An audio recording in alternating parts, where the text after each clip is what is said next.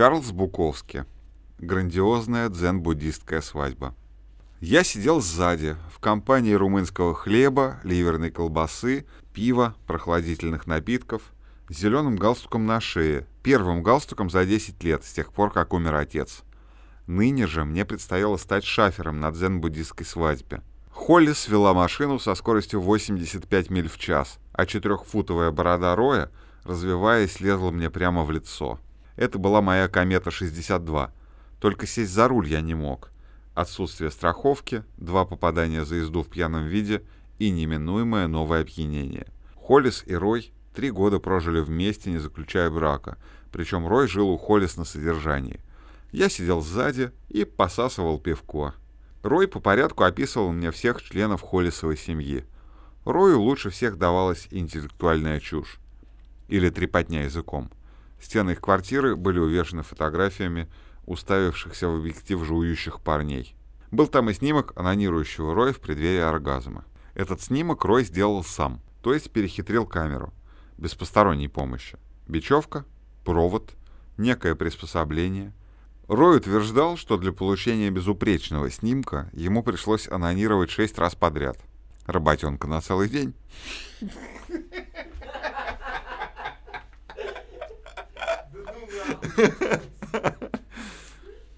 Рой утверждал, что для получения безупречного снимка ему пришлось анонировать шесть раз подряд. Работенка на целый день. И вот она возникла, эта млечная капелька, произведение искусства. Холлис свернула с автострады. Ехать предстояло недолго. Кое-кто из богатеев имеет подъездные аллеи в милю длиной. С этой дело обстояло попроще. Четверть мили. Мы вышли из машины. Тропический сад. Четыре или пять собак. Черные мохнатые зверюги, бестолковые и слюнявые. До двери мы так и не добрались. Там, на веранде, со стаканом в руке, глядя на нас свысока, стоял он. Богатей. И Рой вскричал. «Харви, сволочь ты такая, как я рад тебя видеть!» Харви едва заметно улыбнулся. «Я тоже рад тебя видеть, Рой!»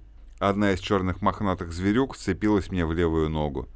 «Убери своего пса, Харви, сволочь ты такая! Рад тебя видеть!» — завопил я. «Аристотель, немедленно прекрати!» Аристотель убрался во свояси, как раз вовремя. Потом. Мы поднимались и спускались по лестнице, перетаскивая в дом солями, соленых венгерских зубаток, креветок, хвосты омаров, глазированные булочки, рубленые голубиные жопки. Наконец мы перетащили все. Я сел и схватился за пиво. В галстуке был я один — Кроме того, только я один купил свадебный подарок. Я спрятал его между стеной и ногой, изжеванной Аристотелем. «Чарльз Буковский!» Я встал. «Ах, Чарльз Буковский!» «Угу». Потом. «Это Марти». «Привет, Марти». «А это Элси». «Привет, Элси». «А правда, — спросила она, — что когда вы напьетесь, вы ломаете мебель, бьете окна и распускаете руки?» «Угу. Для этого вы староваты». «Слушайте, Элси, перестаньте молоть чепуху. А это Тина. Привет, Тина». Я сел. Имена. Я полтора года прожил со своей первой женой. Как-то вечером пришли гости. Я сказал жене, это Луи, полудурок, это Мари, королева с красного отсоса, а это Ник, недоумок.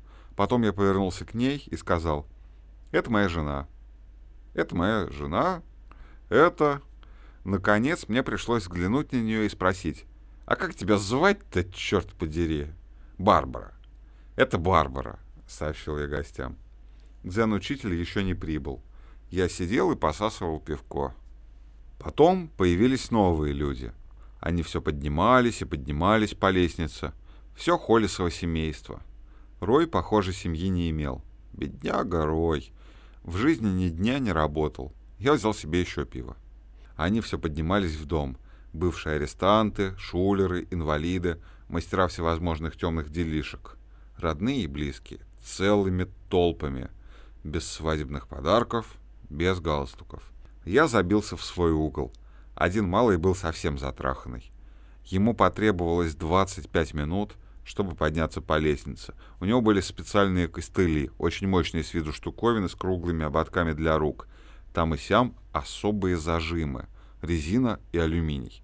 Деревяшек малыш не признавал. Я напряг воображение, разбавленная водой наркота или денежный долг. Его продырявили пулями, когда он сидел в старом парикмахерском кресле с горячим и влажным полотенцем на лице, но смертельных ран ему нанести не сумели. Были там и другие. Кто-то преподавал в Лос-Анджелесском университете, кто-то еще плавал в дерьме среди китайских рыболовных суденышек с заходом в Сан-Педро. Я был представлен величайшим жуликом и убийцем нашего века. Что до меня, то я временно не работал. Потом подошел Харви.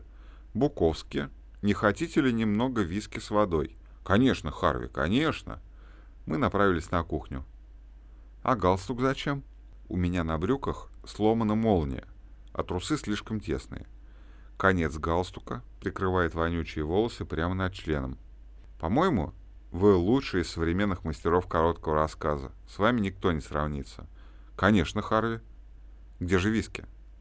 Харви показал мне бутылку шотландского виски. Я пью только этот сорт, поскольку вы всегда упоминаете его в своих рассказах. Но я уже сменил марку, Харв. Я нашел кое-что получше. Как называется? «Разрази меня гром, если я помню». Я отыскал высокий стакан и налил туда виски, пополам с водой. «Снимает нервозность», — сказал я ему. «Знание?» «Конечно, Буковски». Я залпом выпил до дна. «Хотите еще?» «Конечно». Я взял вторую порцию, пошел в комнату и уселся в свой угол. Тем временем опять поднялся шум. Дзен-учитель уже прибыл. Дзен-учитель носил весьма причудливую одежду и все время щурил глаза. А может, они у него от рождения были такие? Дзен-учителю понадобились столы. Рой бегал по всему дому в поисках столов. Между тем, дзен-учитель был очень спокоен, очень любезен. Я допил виски и отправился за новой порцией. Вернулся вбежал ребенок с золотистыми волосами, лет одиннадцати. «Буковски, мне знакомы некоторые ваши рассказы. По-моему, вы самый великий из всех писателей, которых я знаю. Длинные белокурые волосы, очки, стройное тело. Отлично, крошка, ты уже большая. Мы поженимся, будем жить на твои деньги. Я уже начинаю уставать. Ты можешь попросту выставлять меня на показ какой-нибудь стеклянной клетке с вентиляционными отверстиями. Я разрешу тебе спать с мальчишками. Я даже буду смотреть. Буковски. Только потому, что у меня длинные волосы, вы решили, что я девчонка? Меня зовут Пол. Даже знакомили. Вы что, не помните? Отец Пола, Харви, смотрел на меня. Я увидел его глаза, после чего понял, что он уже не считает меня таким уж хорошим писателем. Может даже считает плохим. Ну что ж, вечно притворяться нельзя. Но мальчишка ничуть не смутился. «Все нормально, Буковский. Вы все равно величайший писатель изо всех, кого я читал. Папа разрешил мне прочесть некоторые ваши рассказы». И тут погас свет. Все искали свечи, ходили в поисках свечей и зажигали их. «Черт подери, это пробки. Замените пробки», — сказал я. Кто-то сказал, что это не пробки, это нечто другое. Поэтому я махнул на всех рукой и, пока зажигались все эти свечи, пошел на кухню за новой порцией виски. Черт возьми, там стоял Харви. У вас чудесный сынишка, Харви. Ваш мальчик, Питер. Пол. Извините, это библейские имена. Понимаю. Богатеи все понимают. Они только ни черта не делают. Харви откупорил новую бутылку. Мы поболтали о Кавке, о Досе, о Тургеневе, Гоголе, обо всей этой тягомотине. Потом повсюду появились свечи. Дзен-учитель вознамерился взяться за дело. Еще раньше Рой вручил мне два кольца. Я пощупал, они были на месте. Все ждали нас. Я ждал, когда Харви рухнет на пол от такого количества виски. Но ждал я напрасно. Он сумел выпить в два раза больше моего и все еще стоял на ногах. Такое бывает нечасто. Пока зажигались свечи, мы уговорили половину литровой бутылки. Мы вышли к гостям. Я сбагрил кольца Рою. Днями раньше Рой сообщил дзен-учителю, что я пьяница, не заслуживаю доверия, либо слабовольный, либо испорченный тип, поэтому во время церемонии не надо просить у Буковского кольца, ведь Буковский может вообще не прийти. А может и потерять кольца, или сблевать, или потерять Буковского. Наконец церемония началась. Дзен-учитель принялся вертеть в руках свою черную книжечку. С виду она казалась не очень толстой. Страниц эдак 150. «Прошу», сказал Дзен. Во время церемонии не пить и не курить. Я осушил свой стакан. Я стоял справа от Роя. Все принялись допивать свое спиртное. Потом дзен-учитель выдавил из себя робкую улыбку. Христианские церемонии бракосочетания мне были хорошо знакомы по собственному печальному опыту.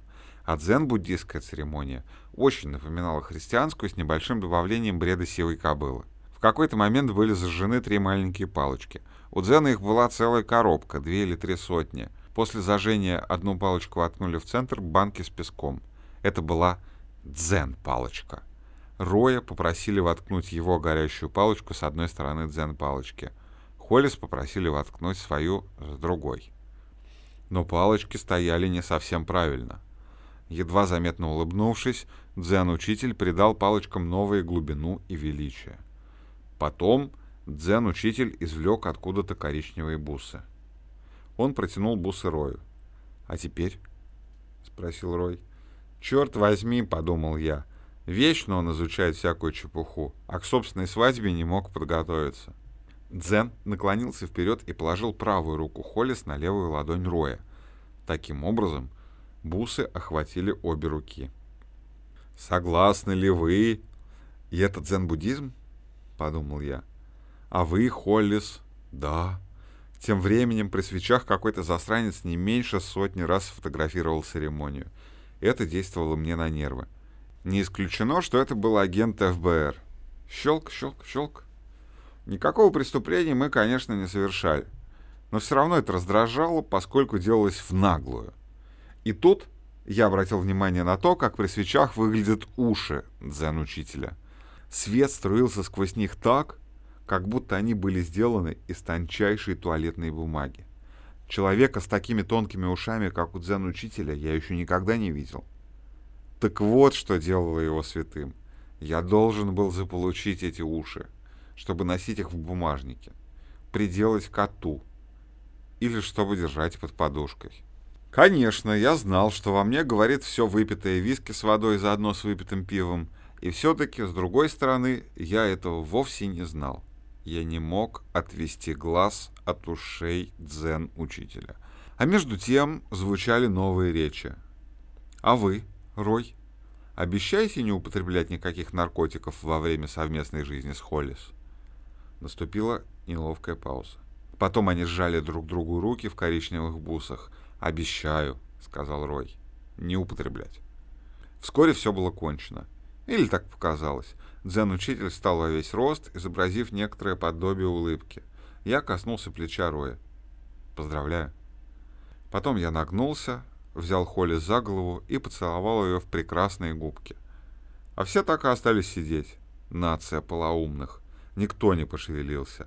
Свечи горели как полоумные. Я подошел к дзен-учителю, пожал ему руку. «Благодарю вас.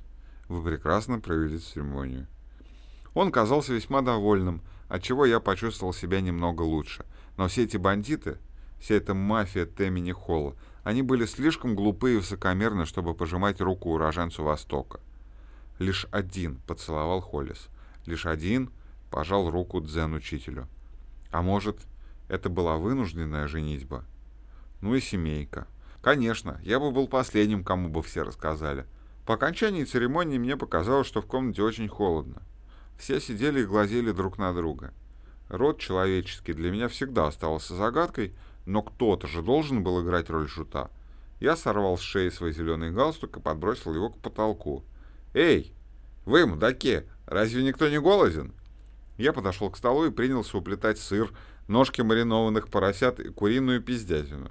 Некоторые с трудом оживились, подошли и от нечего делать стали хватать еду. Я довел их до того, что они превратились в кусочников. Потом я удалился и взялся за виски с водой. Наливая себе на кухне очередную порцию, я услышал, как дзен-учитель сказал «Мне пора».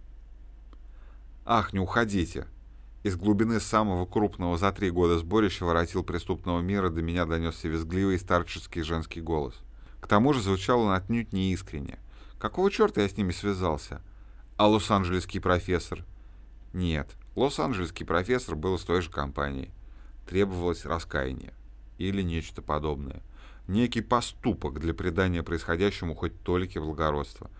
Услышав, как дзен-учитель закрывает парадную дверь, я осушил полный стакан виски. Потом я пронесся через комнату, битком набитую шушукающимися при свечах ублюдками. Отыскал дверь, для чего пришлось как следует потрудиться, открыл ее, закрыл и очутился там, в ступеньках в 15 от мистера Дзена. Чтобы добраться до стоянки, нам предстояло спуститься еще ступенек на 45 или 50. Я бросился за ним, пошатываясь и шагая через ступеньку. Я крикнул. «Эй, учитель!» Дзен обернулся. «Что, старик?» «Старик?» Мы оба остановились и уставились друг на друга на этой винтовой лестнице в освещенном луной тропическом саду. Казалось, настало время наладить более тесные отношения. И тогда я сказал ему, «Мне нужны или оба твоих гребаных уха, либо твой гребаный наряд, этот светящийся неоном купальный халат, что на тебе». «Старик, ты спятил?» Я думал, у дзенов хватает мужества не делать бесцеремонных, заведомо очевидных заявлений. Я разочаровался в тебе, учитель. Дзен сложил ладони домиком и воздел очи горе. Я сказал ему, мне нужны либо твои гребаные уши, либо твой гребаный наряд. Не разжимая ладоней, он продолжал пялиться в небо. Я ринулся вниз по лестнице, разом перемахнув через несколько ступенек, но понесся дальше, благодаря чему и не проломил себе башку, а кубарем скатился к его ногам. Я попытался развернуться, однако превратился в сгусток кинетической энергии, словно только что сорвался с цепи и потерял управление. Дзен поймал меня и выдрузил на ноги. «Сын мой, сын мой». Мы стояли совсем рядом. Я ударил с плеча. Вмазал ему неплохо. Я услышал, как он зашипел.